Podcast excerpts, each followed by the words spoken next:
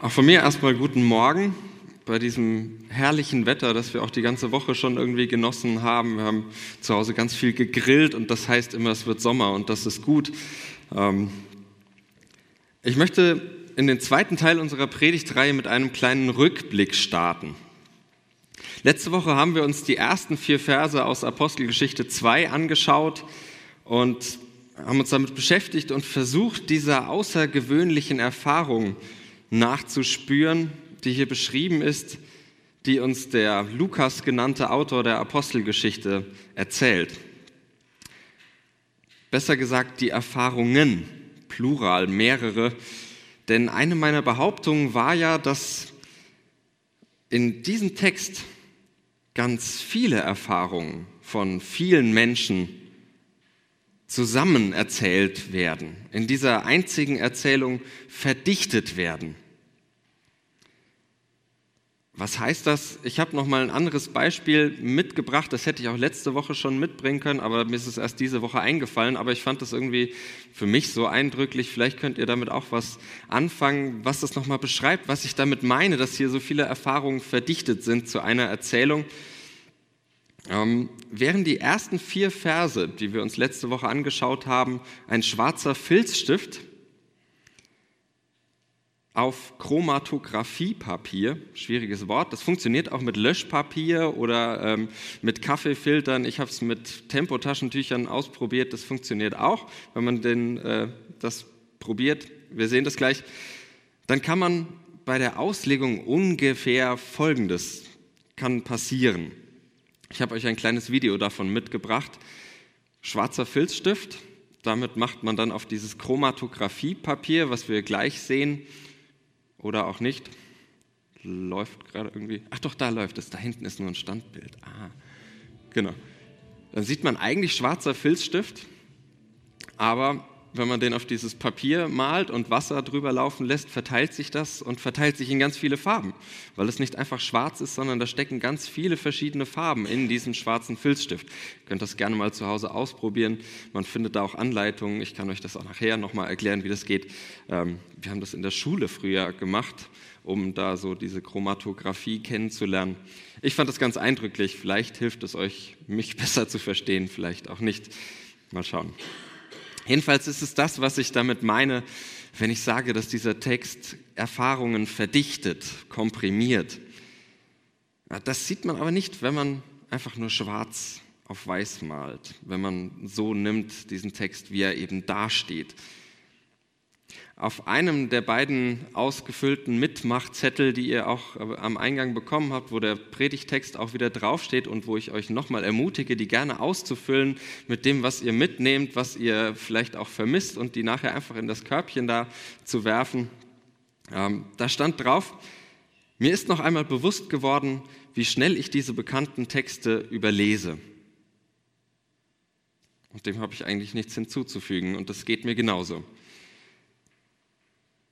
Wir versuchen mal dieses Chromatografiepapier zu benutzen und mal die ganzen Farben, die so in einem schwarz-weißen Text, den man vielleicht auch als schwarz-weiß gelernt hat, mal irgendwie bunt werden zu lassen. Ein zweiter Punkt war mir letzte Woche wichtig und das gilt auch für heute und auch wird es nächste Woche wieder gelten. Christliche Gotteserfahrung, und darum geht es ja in Gemeinde immer, und im Speziellen hier christliche Geisterfahrung gibt es nicht ohne den Christus. Die Geschichte, die Gott im Leben dieses Menschen am Anfang des äh, ersten Jahrtausends und seitdem schreibt, das ist die Richtschnur für christliche Rede von unseren Erfahrungen mit Gott. Sozusagen das Chromatografiepapier oder Löschpapier auf dem die Skizze unseres Lebens in bunten Farben erscheint, sich in bunten Farben entfaltet. Und auch das, was wir in den Versen 1 bis 4 letzte Woche angeschaut haben und was auch heute noch weitergeht, ist Christus-Erfahrung. Nicht irgendeine abstrakte Gotteserfahrung, sondern Christus-Erfahrung. Petrus wird nämlich einige Verse später in seiner berühmten Pfingstpredigt sagen, in Vers 36, Alle Menschen in Israel sollen also an dem, was sie hier sehen und hören, mit Gewissheit erkennen, Gott hat diesen Jesus zum Herrn und Christus gemacht. Darum geht's. Und das muss man sich bei diesem ganzen Kapitel 2 und auch bei den Versen, die wir uns heute anschauen, immer mitdenken, immer im Kopf behalten. Es geht nicht um was ganz Abstraktes, sondern um eine sehr konkrete Erfahrung, die Menschen mit diesem Jesus gemacht haben. Aber genug der Wiederholung und jetzt gehen wir tatsächlich auch weiter im Text und schauen uns an Apostelgeschichte 2 mit einer kleinen Überlappung. Wir starten nochmal bei Vers 4 und gehen dann bis Vers 11. Ihr habt die Texte auch auf den Zetteln, die ihr bekommen habt oder euch noch gerne holen könnt. Und alle wurden erfüllt mit Heiligem Geist und begannen in fremden Sprachen zu reden, so wie der Geist es ihnen auszusprechen gab. Aber in Jerusalem wohnten Juden, fromme Männer aus allen Nationen, die es unter dem Himmel gibt. Aber als dieses Geräusch aufkam, kam eine Menge zusammen und war verwirrt, weil jeder sie in seinem je eigenen Dialekt reden hörte. Aber sie waren außer sich und staunten. Sie sagten, schau an, sind es nicht alles Galiläer, die da reden? Und wie kommt es dann, dass wir alle sie in unserem je eigenen Dialekt reden hören, in den wir hineingeboren wurden. Ich habe vergessen zu klicken, Entschuldigung.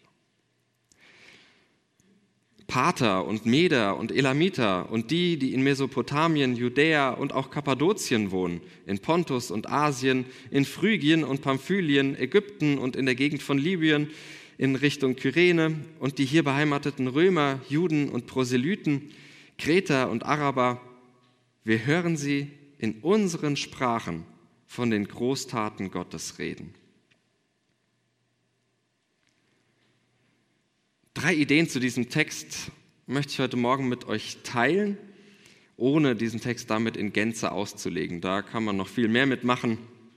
Ähm, und ich werde wahrscheinlich auch nicht den einen Sinn dieses Textes treffen, den Lukas äh, damit sagen wollte. Vielleicht bin ich ein bisschen dran, vielleicht auch nicht. Das müsst ihr dann mitentscheiden. Alles drei bezogen auf den Geist, um den es an Pfingsten geht und von dem auch Lukas spricht. Und die Ideen heißen Geist bewegt mich, Geist übersetzt dich und Geist verbreitet sich. Geist bewegt mich. Und ich will zu Anfang mal ein Klischee bedienen. Das ist ein bisschen platt, aber ähm, ihr werdet mir das vielleicht nachsehen. Denn ich will mal behaupten, für uns Männer ist dieser Text gar nichts Besonderes. Eigentlich überhaupt nicht außergewöhnlich, vielmehr Alltag. Eine Gruppe von Menschen redet völlig unvermittelt unverständliche Dinge. Kennen wir? Ihr grinst schon, diese Gruppe von Menschen nennen wir Männer Frauen. Mal ein frei erfundenes, aber sehr, sehr realistisches Beispiel. Ich habe mich die Woche aber auch, das muss ich der Ehrlichkeit halber dazu sagen, auch dabei erwischt, dass es mir selbst passiert ist. Also realistisches Beispiel, ich sitze mit Julia, meiner Frau, im Auto, die Kinder sind eingeschlafen, wir haben mal zehn Minuten Ruhe und nutzen die auch, also zehn Minuten Stille. Und plötzlich höre ich nach zehn Minuten Stille, du musst das auch noch bestellen. Und ich so, hä, was? Spontanes Losreden ist also aus dieser, aus meiner Perspektive nichts Besonderes. Drehen wir den Spieß aber mal um, damit äh, das jetzt nicht so ein Frauenbashing wird. Äh, das soll nicht sein. Und stellen uns folgende absolut unrealistische äh, Situation vor. Er, der Mann, beziehungsweise ich, komme nach Hause und fange sofort an, von meinem Tag zu erzählen. Was für unglaublich hässliche Schuhe die Professorin heute Morgen wieder anhatte. Über welche E-Mail aus der Gemeinde ich mich so herzlich gefreut habe. Wie ich den ganzen Tag eigentlich nur an zu Hause gedacht habe. Und hey, ach ja, ich habe Blumen mitgebracht. Einfach so, mir war gerade danach. Und sie so, hä, was? Begeisterte Menschen fangen an zu reden. Nicht alle, aber für unseren Schriftsteller Lukas scheint es doch irgendwie pauschal einigermaßen zu gelten. Wo Heiliger Geist rauscht und brennt, da müssen andere lauschen. Deswegen der Titel der Predigt, Lauschen. Weil begeisterte Menschen reden. Ich kenne das von mir, wenn ich von irgendetwas ganz begeistert bin, dann rede ich und rede und rede. Und ich höre mir irgendwann dann selbst zu und komme mir dabei irgendwie doch ganz fremd vor. Ein fremdes Reden, irgendwie eine fremde Sprache, die ich da von mir selbst höre. Für mich und ich habe manchmal die Befürchtung, vermutlich auch für mein Gegenüber, fremde Sprache. Geist bewegt mich. Geist motiviert mich. Ich würde sogar sagen, Geist ist Motivation. Aber eben nicht aus mir selbst heraus, sondern sozusagen von außen. Nicht ich selbst begeistere mich, sondern etwas begeistert mich. Und in diesem christlichen Fall, von dem in unserem Text die Rede ist, ist es die Geschichte von Jesus, dem Christus. Es ist die Begegnung mit dem Göttlichen in diesem Menschenleben, was begeistert. Und das bringt die Jüngerinnen und Jünger in der Gemeinde zum Reden. Das bringt mich zum Reden. Hast du von diesem barmherzigen Menschen aus Samaria gehört, der einem Wildfremden geholfen hat, einfach so, weil er es konnte? Stell dir mal vor, wir würden einfach helfen, wo wir es können. Als Gemeinde, als Land, als Europäische Union. Meine Güte, wie großartig das wäre. Oder hast du von diesen Eltern gehört, die ihre Ausreißertochter einfach wieder zu Hause aufgenommen haben? Das hat mich total begeistert, dass tatsächlich Neuanfang möglich ist. Dass nicht eine einzige schlechte Entscheidung mein gesamtes Schicksal bestimmen muss.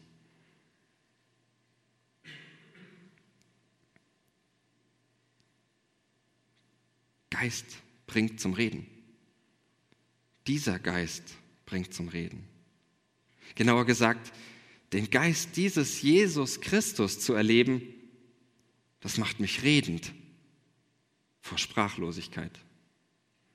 Obwohl ich sprachlos vor der überwältigenden Liebe stehe, die in dieser Geschichte drin steckt, rede ich. Dieser Geist bewegt mich. Geist übersetzt dich. Bewegt zu sein ist das eine. Unsere ganze Freikirche ist im Moment äh, ganz bewegt. Bewegt von Gottes Liebe bauen wir lebendige Gemeinde. So ist seit einigen Jahren das Motto unserer Freikirche, dem Bund freier evangelischer Gemeinden. In einem Gespräch sagte mir mal jemand, Bewegte Leute haben wir ja viele. Und vielleicht spürt ihr es schon kommen, das Aber. Ist tatsächlich alles gesagt, wenn du bewegt bist? Eine Yippie-Jesus-Stimmung an den Tag legst? Oder geht es nicht doch auch darum, ein bisschen nüchterner zu verstehen? dass du verstehst, dass andere verstehen, was mit dir überhaupt passiert, dass verständlich wird, was du im christlichen Glauben erlebst. Ein kurzer Einschub, denn damit meine ich nicht, dass du das immer bleibende Geheimnis Gottes und des Glaubens völlig verstehen musst oder auch nur könntest. Im Gegenteil. Aber ich meine auch erst recht nicht die umgekehrte, in manchen Gemeinden auch vertretene und verbreitete Ansicht, man könnte bestimmte Sachen eben nicht verstehen, die muss man einfach glauben. Mein Versuch liegt irgendwo dazwischen. weil beides irgendwie zusammengehört. Verständlich werden lassen, was nicht völlig zu verstehen ist. Und genau dieses Wunder, weil das ist ja ein Paradox und äh, Widersprüche, die kriegt man schlecht zusammen, aber dieses Wunder, dass beides zusammenkommt, passiert in unserer Pfingstgeschichte. Menschen reden Dinge, die sie eigentlich selbst gar nicht so recht begreifen, die sich nach fremden Sprachen anhören. Und doch, Menschen verstehen sie. Sie werden im wahrsten Sinne angesprochen, weil sie die Sprache hören, die ihnen in die Wiege gelegt wurde. Es wird etwas in ihnen angeregt, was tief in ihrer Geschichte verwurzelt ist. Fern der eigentlichen Heimat die Muttersprache zu hören, das verbindet. Und Verbindungen zwischen Menschen haben oft etwas damit zu tun, dass man Verständnis füreinander hat, sich sprichwörtlich gut versteht. Dass das dieses Verstehen, dieses gegenseitige Verstehen und diese Verbindung nicht selbstverständlich ist, das merkst du vielleicht erst, wenn das Verstehen ausbleibt. Da redest du minutenlang mit jemandem, sprichst dich aus und fühlst dich am Ende doch völlig missverstanden. Und dein Gegenüber vielleicht auch. Ihr habt zwar die gleiche Sprache gesprochen, aber doch irgendwie nicht die gleiche Sprache gesprochen. Hier ist es anders. Pfingsten verbindet. Geist übersetzt dich. Aus irgendeinem Grund passiert es, dass Menschen verstehen, was auch dir am christlichen Glauben so wichtig ist. Oder etwas offener gesagt, Menschen werden angesprochen von der Kraft, die im Evangelium, in dieser guten Nachricht von Jesus Christus wirksam ist. Auch an dir, auch durch dich.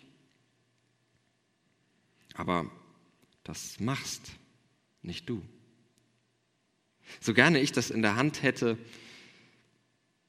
das bewirkt auch keine noch so gute Theologie so schwer mir dieser Satz gerade auch fallen mag.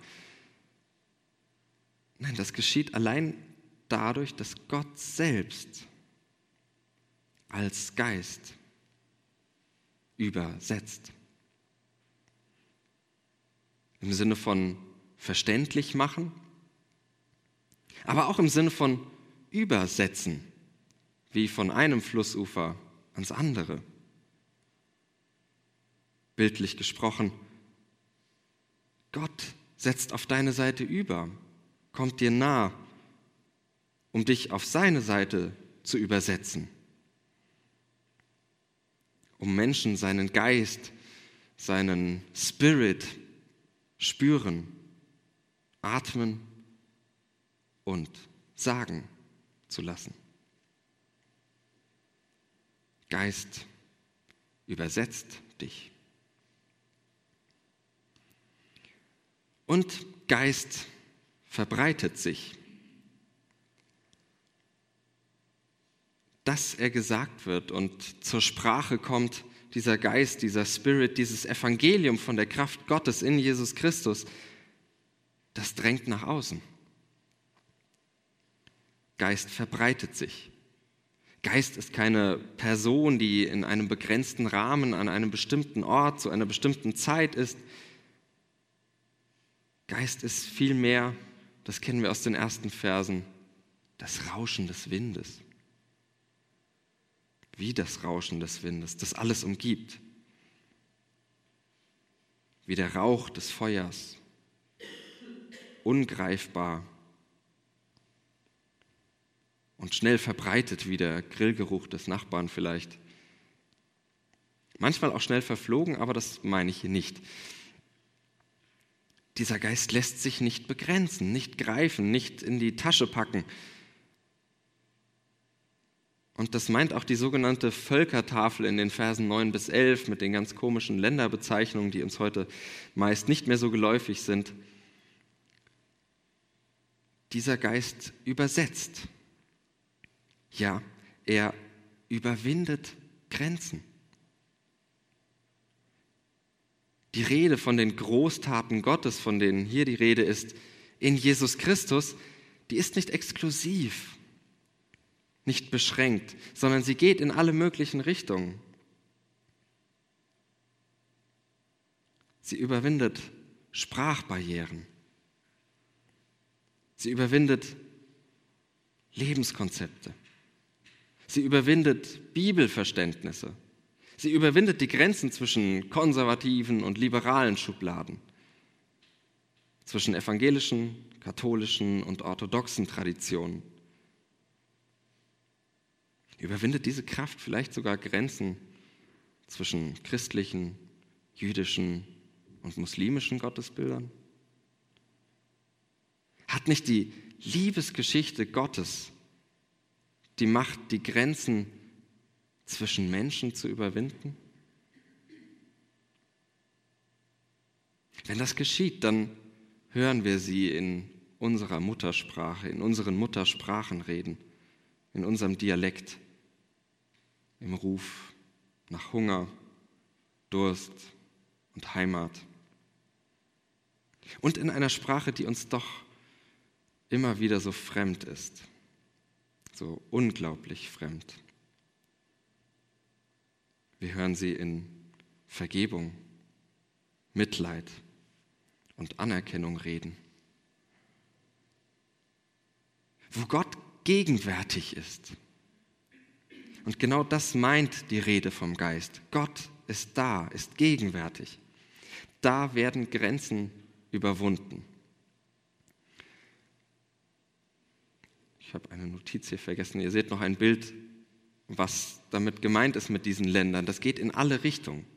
Man sieht das auf der Landkarte. In jede Himmelsrichtung verstreut sich dieser Geist. Der ist nicht begrenzt.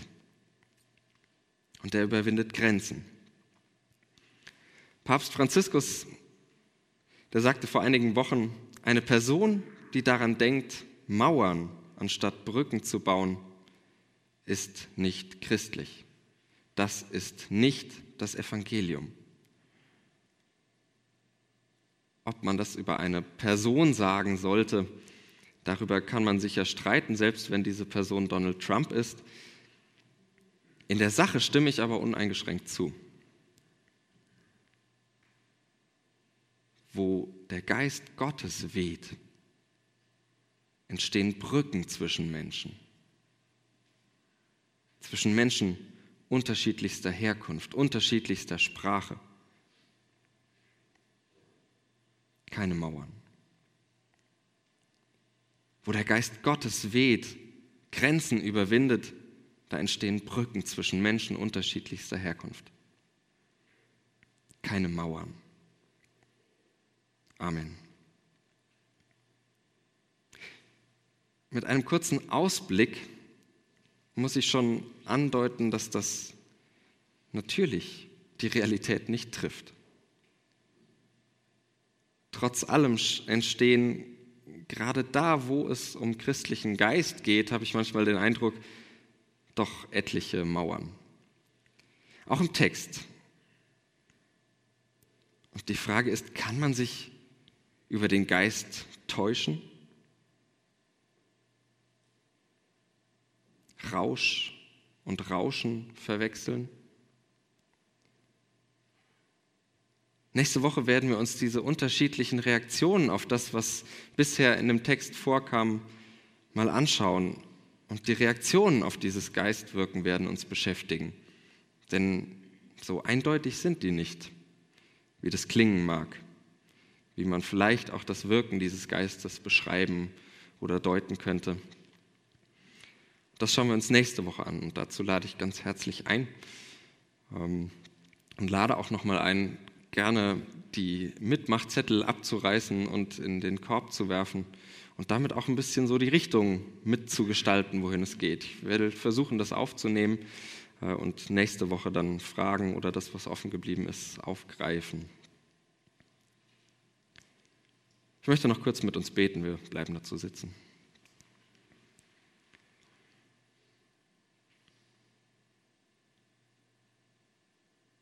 Großer Gott, wenn du in deinem Geist gegenwärtig bist, dann baust du Brücken. Dafür danke ich dir und bitte dich, dass uns, du uns die Augen dafür öffnest, das zu sehen in unserem Leben, in unserer Umgebung und dich darin zu erkennen und dir darin zu begegnen und zu spüren, wo du heilst. Gerade Beziehungen zwischen Menschen, die Mauern zwischen sich aufgebaut haben. Und ich danke dir, dass wir das erleben dürfen und uns gegenseitig immer wieder daran erinnern dürfen. Und bitte dich, dass wir das in den nächsten Tagen erleben, wo du Brücken baust. Amen.